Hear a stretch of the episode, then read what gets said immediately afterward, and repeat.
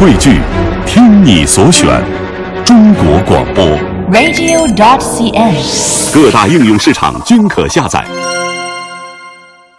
把目光转向我们的广州车展。广州车展呢，很多新车首发。今天我们还是继昨天一样，很多车给大家啊聊一聊，说一说。同时，今天节目我会给大家选两款我特别喜欢的车来试驾一下。这两款车是大家买得起、用得起的自主品牌，品质和质量是相当的好。首先，我们来看一下高大上的车型，全新捷豹的 XE 中国首秀。捷豹家族的最新成员，中级豪华运动轿跑 XE 首次亮相中国市场，以领跑者的姿态带来很多同级首创的前沿科技。呃，基于品牌旗舰车型 XJ 的精心打造的2015款 XJ Air 剑桥限量版也首次推出。XE 呢，将跑车设计和极致驾享体验融为一体，运用一系列的全球领先科技，成为一款真正意义上的终极豪华轿跑领域的领跑者。XE 呢，车身百分之七十五以上是轻型的铝材架构，同级别啊最轻的，也是有史以来最具燃油经济性的捷豹车型。那么，二零一五款捷豹 XJL 剑桥版全球限量发售。只有三百台，以源自对英伦高尚品味的执着，将顶级英国造车工艺和捷豹汽车做了最佳组合。从尊贵的精湛内饰到气质非凡的专属设计，无不为那些苛求品质、独具慧眼的高端人士提供了一个全方位的奢享空间。嗯，这一看就是高大上的啊！对呀、啊，一看这个捷豹，哇塞，这肯定不是一般人能够拥有的。对，这个高高帅富们、土豪们，你们就飘过吧。我们来看看在。中级车市场，大家家用非常喜欢的两款车啊，广汽丰田呢这次推出了由中国首发车型全新 Crown 皇冠和全新 Camry 凯美瑞领衔的多款重版车车型。说到了皇冠啊，一九五五年丰田的旗舰产品，到现在六十年的历史，十三次的产品革新。这次亮相呢是第十四代皇冠，搭载了 V 型六缸2.5升发动机和丰田最新研发的2.0升直喷涡轮增压发动机，呃，动感有这个动力不错，还低油耗。那么年轻的外观设计、内部的静音科技配置，也使十四代的全新皇冠成为了。本届广州车展的耀目之作。嗯，那么凯美瑞呢，这次也是以全新的造型亮相在车展上，搭载全球领先的直喷引擎，大幅提升了力与燃油的经济性，媲美豪华型的静谧性，再次呈现出高级座驾的全新境界。那么全新的凯美瑞2.0车型配备了直喷引擎，拥有四大核心技术，包括 DCS 双燃油喷射系统。呃，还有水冷 EGR 废气再循环系统，还有十二点七比一的超高压缩比，将最出色的动力和最高效的节能效果完美融合。嗯，应该说是在这个价位当中，它的动力是非常好的。呃，最新推出的雷凌呢，基于丰田最新的全球性 MC 平台，吸收了北美版的卡罗拉设计，呃，根据中国路况和市场需求重新的研发。呃，非常符合中国年轻一代打破常规的这样的气质要求。嗯哼。好，我们再来看看雷克萨斯啊，此次呢也是携带着全新的 NX 系列参加了广州车展。全新的 AX 系列内外兼修，外观线条凌厉锋锐，内饰精致贴心，是被誉为增长迅猛的中型豪华 SUV 市场当中的佼佼者。NX 系列提供最丰富的动力系统，包括涡轮增压、自然吸气和全混动三种动力来选择，采用首创的智能手机无线充电设备等多种世界领先的高科技人性化的配置。N 多处采用大面积真皮设计，还实现了最大化的智能内部空间，几乎平整的后排中央地板地板，体现了雷克萨斯对细节的精益求精。嗯，那么 NX 呢，还提供节能、普通、运动这三种驾驶模式，满足休闲、出游等多种的加乘需求。好，看看微信公众平台，我们的很多听众朋友都对刚才那位过生日的小伙儿表示生日的祝福。我觉得我们的微信平台就像一个大家庭一样，大家互相的打招呼，嗯互相的解决问题，互相的祝福。呃，都在外地，都在异乡，祝大家都能够有自己的一片天地吧。呃，说到雷克萨斯呢，大家应该知道，在 ABB 品牌之后，奔奔驰、宝马、奥迪之后呢，很多人都想做第二豪华车队当中的头名。你像雷克萨斯、讴歌，还有英菲尼迪，呃，凯迪拉克都想占据这个二线豪华品牌的头名的位置。呃，雷雷克萨斯这款 NX 呢，我看过这款车，应该说是非常适合于呃家庭使用的。大家如果有兴趣呢，也可以去看一看。好，把目光转向华晨宝马的五三零 LE。这款车型说到 E，一定是电动车，插电式混合动力系统。在外观上呢，与宝马的华晨宝马五三零 Li 的车型造型非常接近。除了尾部五三零 LE 之外，在 C 柱还增加了 eDriver 的字样。呃，右侧的。左侧的后保险杠多了一个充电口啊，锂电池布局呢后备箱的下方，在纯电模式下可以行驶五十八公里。嗯，那么在动力方面呢，华晨宝马五三零 LE 搭载由最大功率二百四十二马力的二点零 T 发动机和电动机组成的插电式混合动力系统，与发动机匹配的是八速手自一体变速箱。据了解呢，新车在广州车展亮相之后呢，会在明年初正式上市。嗯。好，在广州车展的最后一个车给大家推荐的也是高大上的全新梅赛德斯迈巴赫 S 级轿车。说到这几个字儿放在一块儿，大家就知道这价格绝对是不便宜的。迈巴赫，迈巴赫谁拥有过呢？就是现在的这个中国首富啊，我们的所有女性的偶像。知道谁吗？嗯，谁？你每天都会点啊，都会在那个网上点点点点点买呀买呀买呀买呀。啊，那个马云。对啊，这个车非常的长，可能雅文对迈巴赫没有概念啊。有有有，我曾经一度那个开过，特别喜欢玩开心网，当中有这个卖车，其中就有迈巴赫，所以我知道这款车。这款车从后面看呢，特别像公交汽车，因为它太宽、很很长，对吧？对，而且迈巴赫只能上黄牌子，不能上蓝牌子，因为它是因为太长了嘛。呃，是所有这个爱车人，这是商务当中的一个顶级。迈巴赫曾经停产过一段时间，现在又开始回归了。呃，奔梅赛德斯奔驰迈巴赫 S 六百轴距达到了三米三六，哇，这个轴距三米三六的概念大概就是。呃，两米高的人坐在里面可以翘二郎腿这种概念，然后比一般的长轴距 S 呢多了二十厘米。后门的三角窗从 S 级轿车车门呢转到 C 柱啊，更加隐秘，营造出这个尊贵头等舱的感觉。后排左右两侧都配备了行政座椅，座椅靠背可以单独调节。可调节的角度可以达到四十三点五度，也就是说后排你可以完全的平躺，就像飞机的头等舱一样。哎，我们再来看看它还奢华在哪儿哈？这个 S 六百呢，还周全的考虑到后座贵宾的全方位安全，配备针对后排安全防护的带照明的安全带锁扣。这个延伸功能和安全带的气囊，可以在危急状况下拉紧安全带，以增强对乘客的保护效果。安全带气囊可以在发生碰撞的时候减轻乘客胸部的负载。嗯。好，刚才说到了广州车展正在广州呢，是举行当中，如火如荼的。如果我们的听众朋友在现场又能听广播啊，用手机听广播，又能在现场给我们发些图片，让我们在北京的演播室呢，能够感受一下大家在广州车展的氛围啊，想想必也是极好的呀。我们的微信公众号是“都市车天下”，大家搜索一下这五个汉字就能够加入到我们的微信大家庭。今天呢，依旧会送出价值四百九十九元的移动车联网啊，咕噜一台，可以在车内搭载免费的 WiFi 平台，同时可以通过手机 App 来监测车辆的数据。今天你的车跑了多少公里，耗了多少油，去了哪儿，同时胎压够不够，车窗关了没有，都可以通过这个小盒子一目了然的了解到。呃，接下来我跟雅文呢将会分享的一个保养课的话题，给大家上上课。嗯，今天说的是新车头五年的保养方法，请各位注意，今天的题目就来自于以下内容，请拿出你的笔和纸，开始记录吧。呃，买车呀，第一年。应该说是新这个新鲜劲儿是非常强的，哎，最最爱惜的一年啊！哎呦，这个不能刮，不能碰啊！恨不得拿个大罩，每天晚上回去都罩起来哈。对，然后就拿个被子就想睡车上。我我第一年拥有我的车的时候，真的是就想就快抱着它了，还得拿个被子睡睡在我的车上。但是那二八自行车又太小，我睡不住。好，现在说说啊。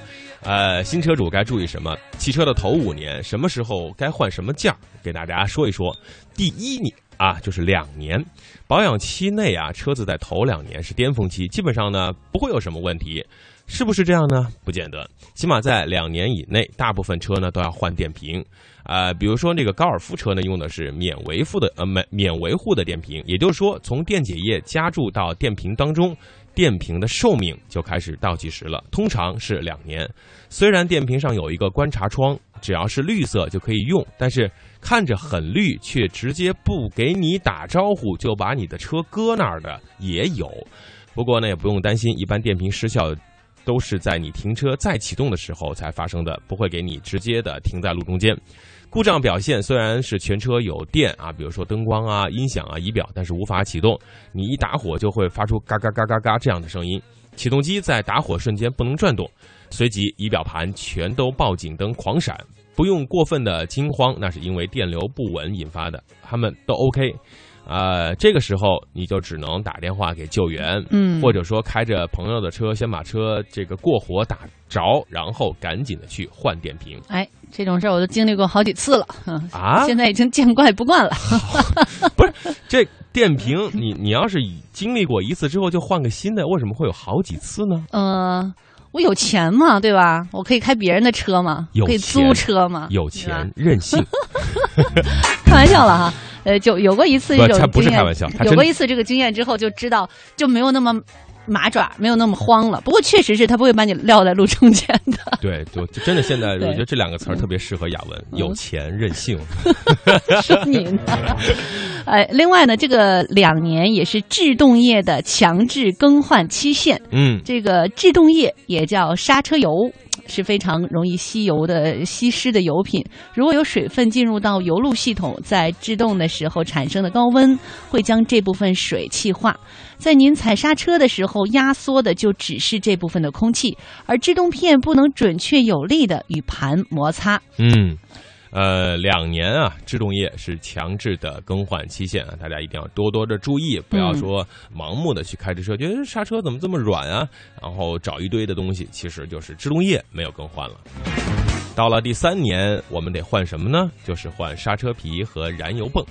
那些喜欢踩很多油，然后在关键时候猛刹车的朋友呢，这刹车片啊磨损的会非常的厉害，寿命很会很短。一般通用的叫法叫做自呃制动盘和制动片。刹车皮呢，更多的是用在自行车三轮车上的，就像我的二八自行车一样啊，这个是叫刹车皮啊。如果在汽车上叫刹制动片啊，一定要 professional 专业一点。制动系统呢是汽车最为重要的安全项目之一。发动机要是有了故障，您就走不了了啊！这个无所谓，我们可以打车，可以修车。但是如果是制动盘、制动片出了问题，就停不下来了。这个时候就非常的郁闷。嗯，昨天看了一个小视频，有一哥们开一兰博基尼在路上啊，路过一辆小面，大声喊：“哥们儿，你开过好车吗？”咵一下就过去了。那小面就特别郁闷，这不开个兰博基尼吗？有什么呀？最后他其实不知道怎么刹车。哇，第二圈又来了，哥们儿，你知道刹车在哪儿吗？所以呢，刹车是非常重要的，但必须经过严格的检查。平时呢，在使用中要注意前后轮的四个制动盘的磨损情况，表面是否光光整。如果发现某个制动盘上有沟槽，立刻要更换。制动片肯定不合格，制动盘轻的要光盘，就是打磨平整；重的呢，要进行更换了。嗯，好，这是说到三年啊。年头越长，这个问题就会越来越多了。我们再来看看，到了四年的时候，这汽车会有什么问题啊？嗯，这个时候汽车跑起来，可能发现没有新车那么平稳了。如果遇到这种情况，你就该检查一下车子的减震器了。嗯，如果减震器的弹簧不再有弹性，在高速行驶的时候会抖动的很厉害，下雨天更是特别的危险。那么这个减震器和弹簧啊是两码事儿。在车辆的悬挂系统当中，对车重起支撑作用的主要是弹簧和板簧，而减减震器呢，实际上是对振动或冲击力进行吸收或抑制的阻尼结构，是个充满了油的活塞筒。嗯，说的非常的专业啊。其实呢，就是说白一点，如果弹簧只有弹簧，而减震减震器坏了，故障表现是非常典型的，不是高速行驶中抖动，而是忽悠啊，稍微过个不平的地方呢。车啊，就像这个水中的小船一样，上下一通乱晃。啊，点头哈腰，完全没有了往日的沉稳。要是反过来，减震器没坏，弹簧坏了，车身内一侧重量会直接落在减震器上，直接压缩到头，那么开起来动静呢就非常的大，就像骑在石头上一样。嗯，那其实呢，检查减震器是否失效很简单，用手在车身的四个角分别使劲按下去，如果松手之后车身的回弹晃动不超过一两次就正常。要是那种上下不断的点头哈腰哈，看上去很有弹性的话，就坏了。嗯，如果你哥们儿看在路上看见一一个人开车，然后不停的在点头啊，也会跟你打招呼，其实呢是全身气坏了。嗯，好，看看微信公众平台说嘴在逞强说。这个我去年回老家的时候遇到过一次，停在半路上了，还好不是在高速上。你是哪儿的坏了呢？是电瓶的问题还是刹车片的问题呢？嗯，估计是电瓶啊，我觉得。那这个电瓶啊，一定要在开长途，特别快过年之前，大家一定要把自己的车呀，啊，好好的检查检查机油啊，这个冷凝液。啊，刹车片，包括各种各样的油电路都查一查，保证路上的行驶安全。最后，我们说一下五年了，车开到五年，大家可能有一种啊老朋友的感觉，就是啊长时间不见面也行，一见面呢特别的亲切。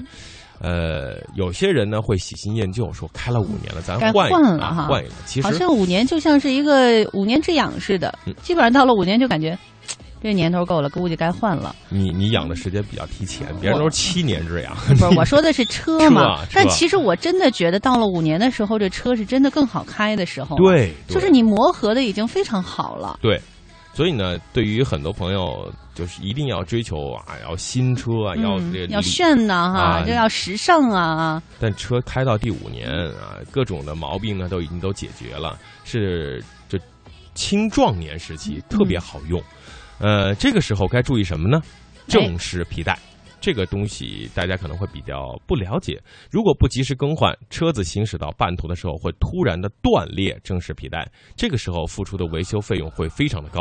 正时皮带的更换最主要的参数是行驶里程，而不是时间。建议在规定的行程之内，稍提前一点更换正时皮带。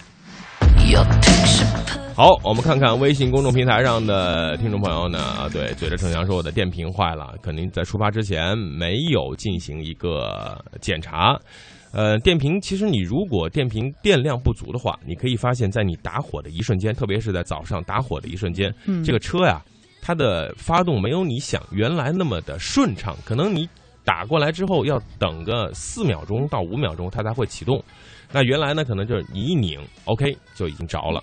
这个时候你就要去查一查电瓶是不是有问题了。嗯，而且电瓶是有寿命寿命的哈，我记得一般是几年，两年还是四年就要换一次。就即使它你没有把你扔在半路上哈，你也该换了，避免把你扔在半路上。对，这个两到三年的时候一定要把电瓶给更换一次。好。在我们出问题之前，先给大家说一款车，这是我很非常喜欢啊，我们《动车天下》节目也非常喜欢的一款自主品牌的车型，就是观致的观致三的五门版。这款车在各个测评网上的评价是非常的高。我们看看我们的测评员是怎么来评价这款车。这个音频听完之后，我们将会提出今天的问题，大家好好的消化一下刚才新车头五年注意的事项。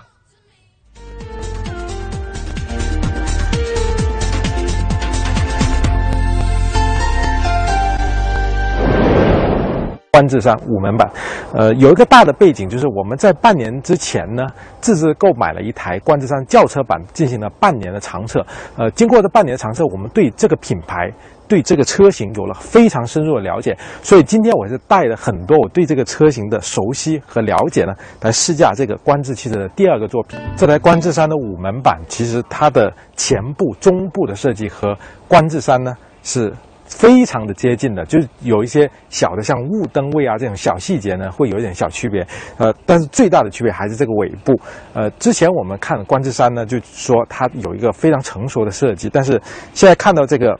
观致三的五门版，我们同样可以把这句话放在它的身上，可以看得出是一帮欧洲的设计师去做出来的。就它的整个这个线条是呃很饱满，然后也很成熟。包括这个地方，我喜欢它这有个尖线的设计，呃，就显得这个尾部很有力量感。当然尾灯呢，也是和之前的观致山有一点区别，就是呃位置抬高了，然后里面这个 LED 的灯带呢也是有点不一样的。当然轮圈部分呢，我们今天试驾这个顶配的车型，它是用了一个十八寸的轮圈，而且是这种看起来比较动感、比较运动化的新型的轮圈，这个是之前的那个轿车版上所没有的。观致可能也是想通过这种小细节呢，去体现出五门版车型呃比较运动、比较动感的一面。呃，总体来说，这台车看上去呢就是一个很完善、很成熟的欧洲式的两厢车的设计。呃，同样的，我们会在设计上给这台车的外观也打很高的分数。说到这里呢，我就要吐槽一个观致的设计。那之前观致山的那个三厢版呢，呃，它的这个尾箱门是不能从外头打开的啊，就一定要从里头呢开关打开或者钥匙打开。现在两厢版呢，本来呃，我觉得轿车版你可能出于一些安全性的考虑就那样设计，但这两厢版现在全世界都是可以从这里打开的，但这台车就不行。同样，你还是要去顶上天窗开关旁边那个按键去摁一下才能打开它，或者哦才能打开。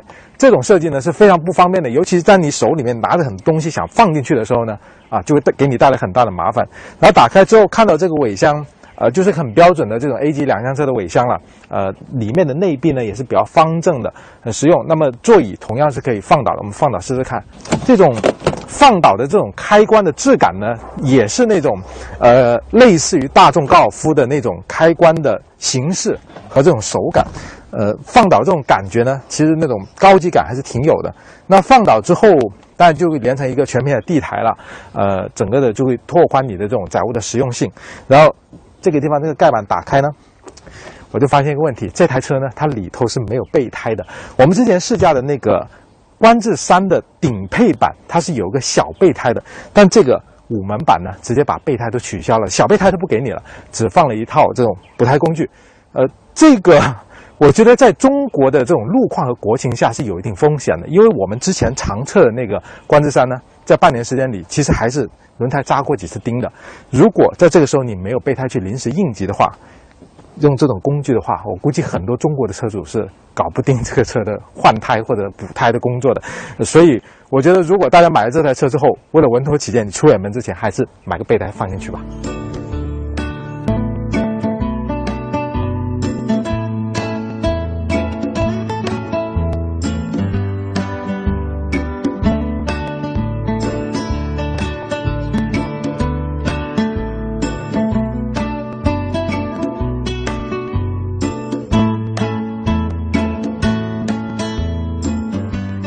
进入这台观致山五门版这个车厢呢，其实我感觉到非常的熟悉，因为它和我们之前常测的观致山呢，从布局上、空间上等各方面呢，都是高度类似的。呃，唯一我们用肉眼进来，第一个直观的感受到不同，就是这个座椅的这个边上，它都用这种白色的线呢，去点缀这种黑色的真皮座椅。呃，可能也是一种想体现这个五门版车型更加运动、更加动感的这种造型吧。对于观致山的这个内饰呢，其实我想。琴在匣中，谁也听不到声音；剑在囊内，没有人看到锋芒。第二届全球华语网络主播大赛为华语好声音开启实现梦想的舞台。欲知详情，就赶快登录央广视讯官网吧。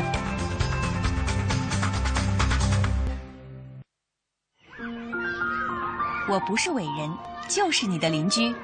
在加拿大完成了研究生学业，回国开设了幼儿早教机构。我希望孩子们在快乐的环境中学习成长。无论走了多远，我都会回来。攻克中国高铁技术难关是我的梦想。我不是英雄，只是一名富籍海外的学子。归国后加入中国动车机组的研发。无论前面的路有多么艰难，我都会坚持走下去。回来，不仅仅是思乡，还为了一份责任。人人都有梦想，但能够实现梦想就很伟大。从一九七八年到二零一三年底，中国留学归国人员总数达到一百四十四点四八万人。他们用所学知识报效祖国，很多人成了业界精英，推动了国家的建设。和发展，血浓中国情，共圆中国梦。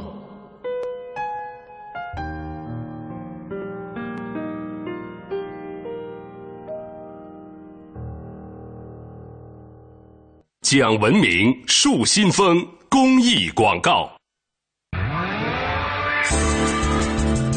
都市因为汽车更加精彩，汽车因为都市更显魅力。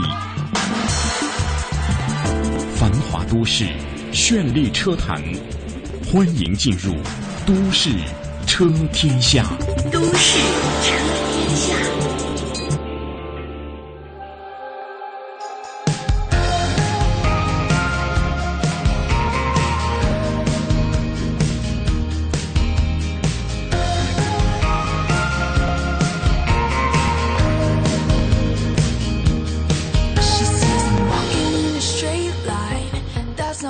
Her style.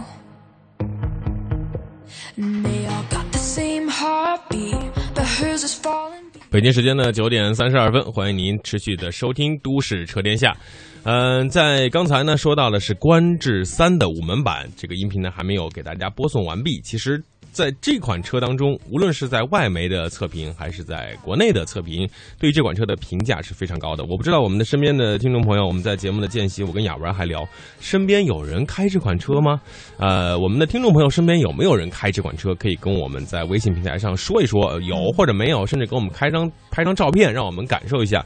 呃，这款车在广州车展观致出了一款紧凑的城市 SUV，嗯、它的表现我们现在还不得而知，但是有传闻，我们之前的新闻说到了，宝马公司对观致啊是非常的有兴趣，可能会收购它。哦，哎，这个因为宝马没有十几万的车，嗯那如果把这个车收购的话，以后观致会变成蓝白相间的“别摸我”的标志，这个又有一种别样的感觉了。嗯，这就是我还没见到，这我还真的没有见到在马路上有跑观致的车呢。嗯，因为它售前售后呢，就是嗯在这个音频当中也说，售前售后确实还没有那么的完善，网络没有弄得那么大。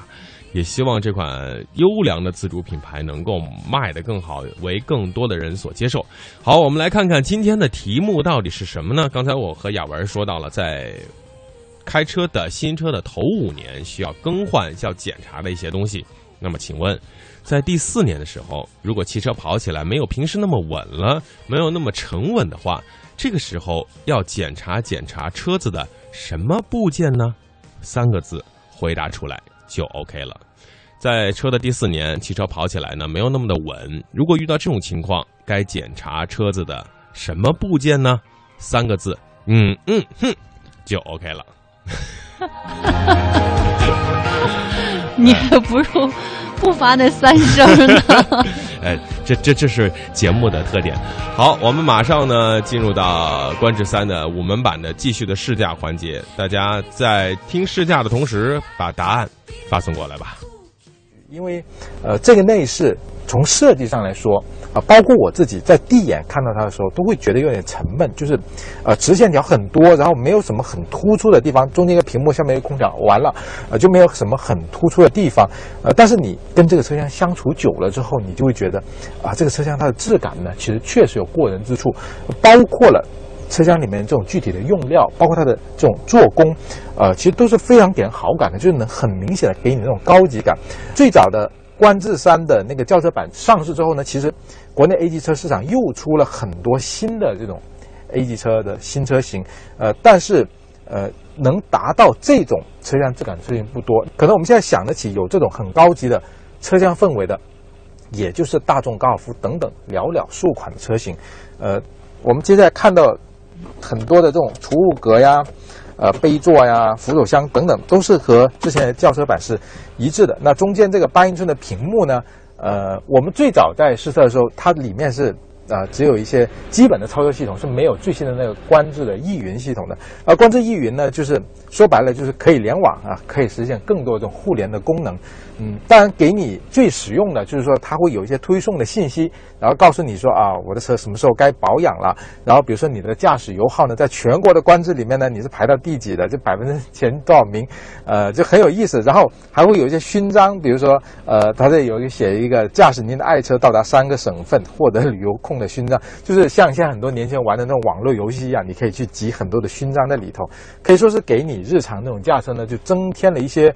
乐趣吧，呃，所以在有了这个观致易云之后呢，原本的它的这个系统，从实用性就往上走，就变成实用性和趣味性相结合了。呃，这个观致易云的引入，对整个这一台车，就是观致三和观致三五门版的档次上都是一个提升。另外，我们还可以下载观之易云的 APP 到我们自己的手机上，啊，然后通过这个，呃，让我们的手机和车进行一个无缝的连接。呃，例如我们在手机上就可以收到很多这个系统消息，你就不用上车的系统再去查看了。呃，它里面很多很多的功能啊，呃，我觉得比较好用的几个功能，比如说有一个是规划行程，呃，这个在我们出门之前呢，你可以在手机上先把这个地点先搜索好，然后把导航都设好，这样子你在上车之后呢。呃，车上这个导航也已经设好了，你上车直接挂档就可以走人了，就免去了我们一般用车上的导航呢，总要上车之后在这个车载导航上不停的输地点，然后确定之后再能走，就省去了很多麻烦。另外呢，呃，这里头还有这个定位车的一些功能，比如说我们可以看这台车以前到过的一些地点，呃，这种功能对于呃这台车可能家里很多人要开，或者说公司用车的话，它就可以对这台车的这个行程做更好的规划。观致三的五门版，因为它跟观致三呢，呃，整个的轴距长度是没有什么变化的，所以它车内的这个呃纵向的呃长度的这种空间啊，包括头部的空间呢，也是跟观致三基本是一致的。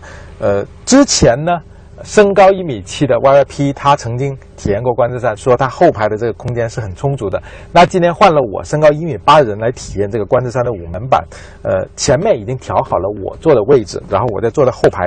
大家同样可以直观的看到，这台车的这个后排的腿部空间仍然是非常充足的，呃，然后它头顶这个头部空间呢也很不错，因为它头顶有一个很明显的偷空的设计。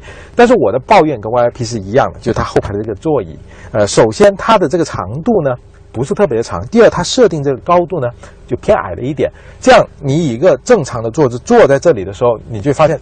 这个大腿的这个承托力是呃比较弱的，在你在做长途的时候呢，这个地方就容易觉得累。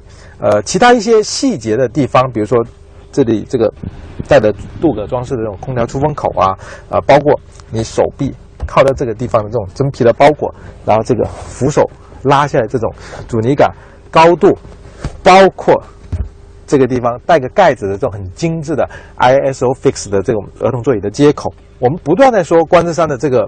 车厢氛围很高级，然后做工很精致，用料很好。呃，其实这个不仅仅是指这台车的这个中控台的部分，它还包括了后排。就你坐在后排，你看得到的、触摸得到的，仍然会给你这种高级感、品质感。这个才是一个真正高级的车。今天我开了这个观致三的五门版，那肯定很多人就会问我，这台车开起来跟你们长城那台有什么不一样的地方吗？呃，我可以很明确的告诉大家，没有很明显的不一样的地方。这台车开起来跟我们之前长城那个三厢版的动力啊、操控、啊、底盘各个方面，呃，都没有很明显的差异。我唯一能够感受到的一点差异，就是这台车在开高速的时候，很快的开的时候，呃，它车厢里面涌现的杂音会稍微多一点。呃，不是什么共鸣箱效应，就是杂音感觉呢，呃，比那个三厢版的稍微多一点。啊，除此以外，其他的各个部分都是。啊，非常接近的，也可以说是完全一样的。那是不是意味着我开这台车就没有什么东西好讲了呢？那当然不是了。呃，之前我就说过，我们最早试驾观致三的时候呢，对它的体验不是那么的深入。呃，后来我们对它进行了半年的长测之后呢，呃，对它的身上很多部分摸得更加熟了。那今天我就借着试驾这个呃五门版的机会呢，把我们摸熟的这些东西再和盘托出给大家。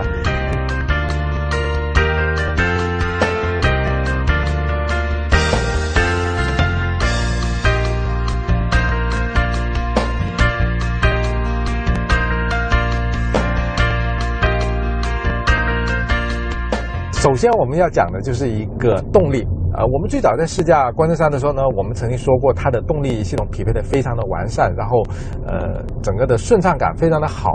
呃，但是后来我们在长测之后，我们就发现它的动力就有一个问题，呃，尤其是在城市里面比较低速的去跟车走走停停的时候呢，你可能油门稍微给多一点，这台车就往前窜，然后这个变速箱呢，尤其在一二档之间呢，它就会呃有的时候会变得有点神经质的这样去跳来跳去，就影响这个行车的这个平顺感，呃。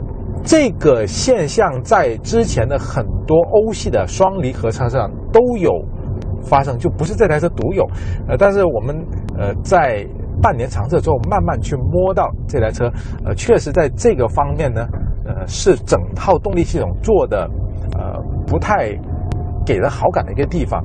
呃，所以这套动力系统其实就是说的简单点，就是在中低速行车的时候，尤其在城市里面开的时候呢，这种动力平顺性还不太够啊。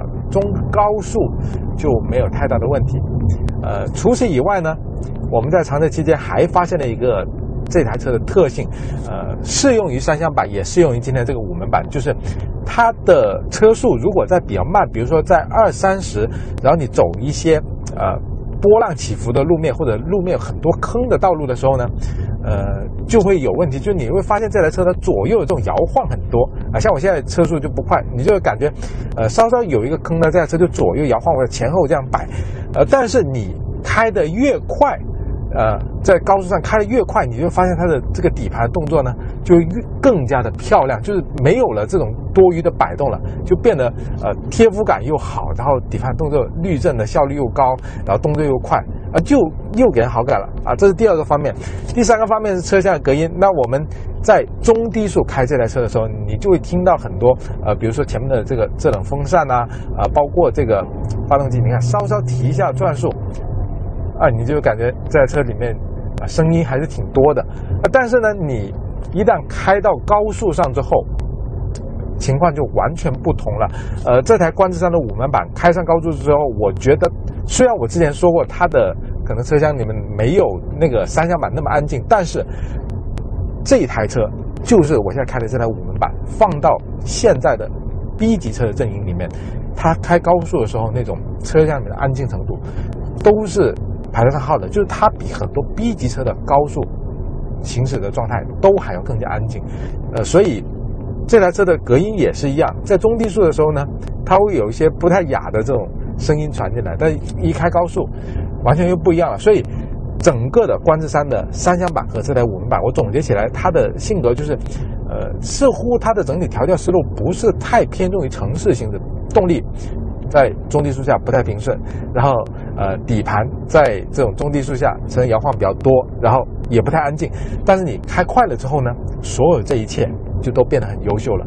呃，单从开的角度上来说，我不能说这种调教思路一定是对或者错，但是我觉得针对现在中国的这种路况，呃和中国人的这种驾车习惯来看，或许观致应该稍稍对它的各方面呢。进行一些优化或者调整，这样这台车从整体的性格上和这种调教上呢，可能会一年时间过去了，从最早的观致三到现在的观致三五门版，观致汽车这个品牌终于展现出它的产品力。呃，从产品本身来看。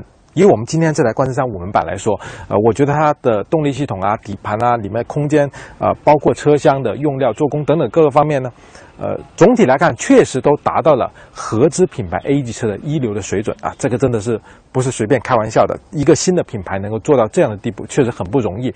呃，所以从产品力量来说呢，我要赞赏这台观致三的五门版。呃，但是我还是希望给他们提点意见，就是首先。关键是希望你们尽快能够完善你们的售前售后的网络，让更多人能够方便的买到你们的车，然后去维护保养你们的车。另外呢，我还是希望你们能够改变一下思维，就是针对中国人的这种使用习惯、消费习惯呢，呃，对于这台车里面的一些不太科学的设计，能够有针对性的改一改，让这台车变得更加好用。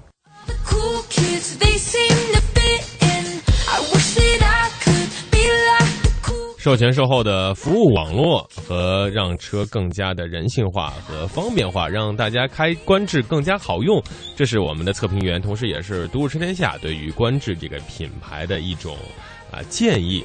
呃，让更多的人对这一款在起步阶段的 A 级车有更多的认识，这也是对于自主品牌一种非常好的帮助吧。好，我们来看看今天的问题啊。今天说到了在开新车的头五年要注意什么问题，开到第四年的时候，骑车跑起来可能会发现新车呢没有像新车时那么平稳，啊，会左右的晃动啊，上下的点头啊。如果遇到这种情况，我们该检查车子的什么部件呢？有很多听众朋友发来了问题的答案，其实非常的简单，就是减震器。嗯啊，如果减震器的弹簧不再有弹性，那么高速行驶会抖动的非常厉害。这个时候，大家一定要好好的把减震器查一查了。嗯，在稍后我们会把这个内容呢跟大家分享出来，同时把获得奖品的人啊公布出来。呃，有朋友就问了。奖品啊，我们的这个咕噜移动车联网终端啊，使用车窗胎压监控怎么使用？呃，很多人都会问到这个问题。这个胎压监控，我的手机 app 不能显示出来，因为胎压监控呢是在这个轮毂或者是在轮胎内部有一个无线的监控传感器。如果你的车没有这个功能的话，那么非常的抱歉，它咕噜呢。这个 App 终端也无法帮你增加这个功能，除非你的车自带这个功能，OK，那是没有问题的，可以通过它把所有的数据集成传到你的手机上。呃，所以大家还要根据自己的车况来决定它能不能在你的手机上显示出很多的信息。好，我们在节目当中曾经说过呀，在广州车展上，H 九的出现让大家对中高端的终端的 SUV 呢有了一个国产自主品牌的一个更高的认识。H 八呢经历过了底盘的一系列风波之后，啊，直接跳过 H 八进入到 H 九的序列当中。呃，这款车我在北京车展的时候呃试驾过，也看过。非常的霸气啊！从外观上看，非常像日本的某品牌的车，但是呢，细节上又做得更好。内饰的布置、用料、动力啊，整个结构，包括座椅的安排、空间，都是让人艳羡不已。嗯，在节目的后半段，我们首先来听一听 H 九的这个试驾的音频的上半段，让大家对这款国产的高端、中高端的自主品牌有一些了解。毕竟它的起步价达到了二十多万。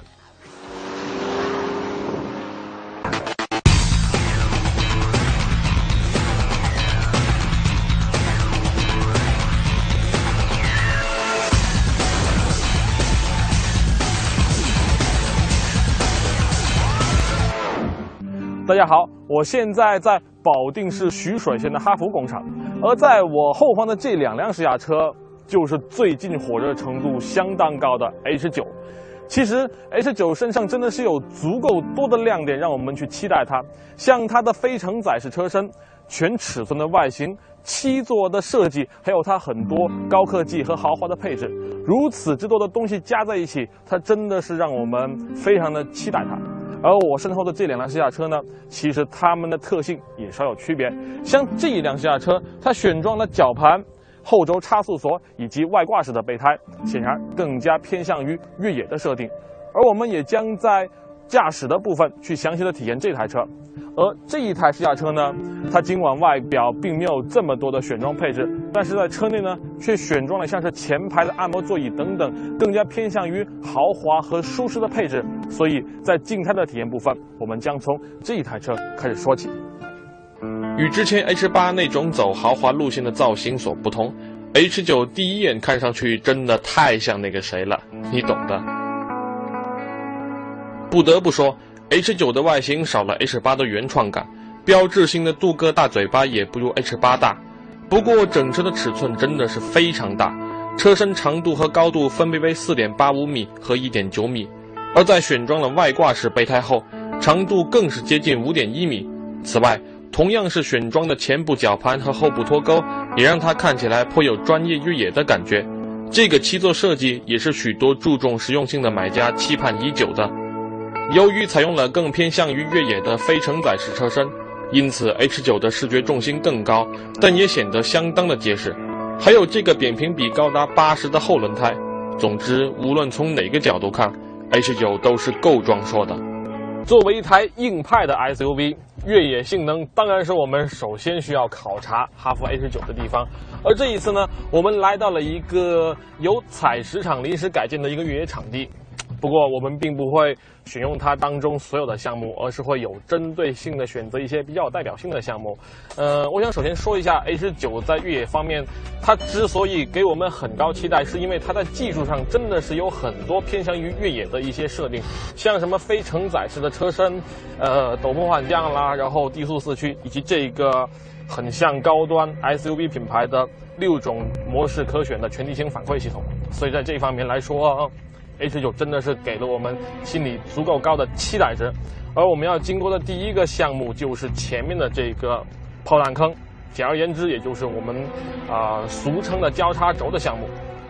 好，现在放慢车速，呃，普通模式并没有做任何的调整，可是我们听到这边有很明显的吱扭吱扭的声音，或许因为悬架的行程很长的关系，所以。在刚才的这种项目当中，它其实并不能让轮胎有一种离地之后啊空转和电子限滑介入的效果，所以其实刚才的项目并不太能体现车辆的脱困能力。但也从侧面说明，这种很长的悬架行程对于 H 九在野外的行驶表现是有着很大的帮助。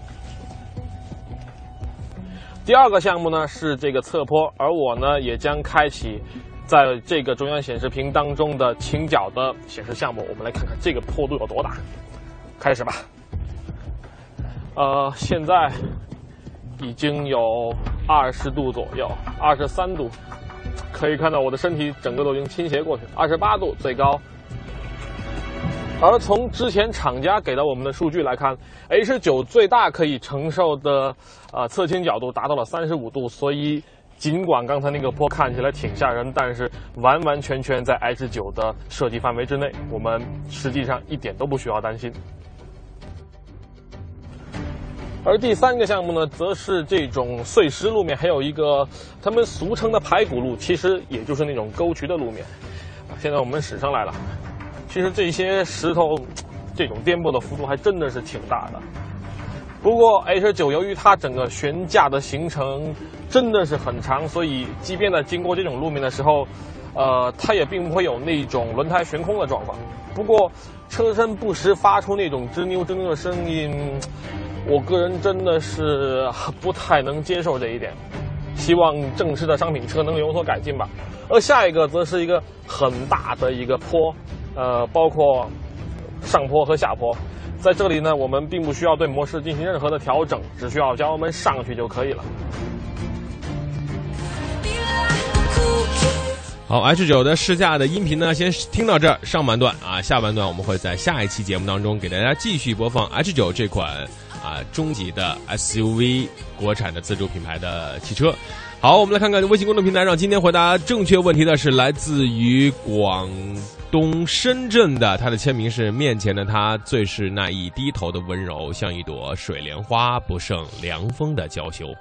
哎呀，写我这作诗呢，啊，写的好好温情啊！叫 Steven，非常帅气的一个小伙儿。你在九点三十四分的时候啊，三十三分的时候就直接答对了，是减震器。非常恭喜你，赶紧把你的快递的地址、电话和真实姓名发送到我们的微信公众平台。下周将会有奖品，价值四百九十九元的移动车联网终端。快递到您的身边，也祝您啊用车愉快。同时把收到之后分享个图片到我们的微信公众平台，让大家都乐呵乐呵吧。看一下时间，今天的都市车天下到这里全都结束了，感谢各位的收听，我是大伟，我是亚文，明天的同一时间不见不散了，明天见，拜拜。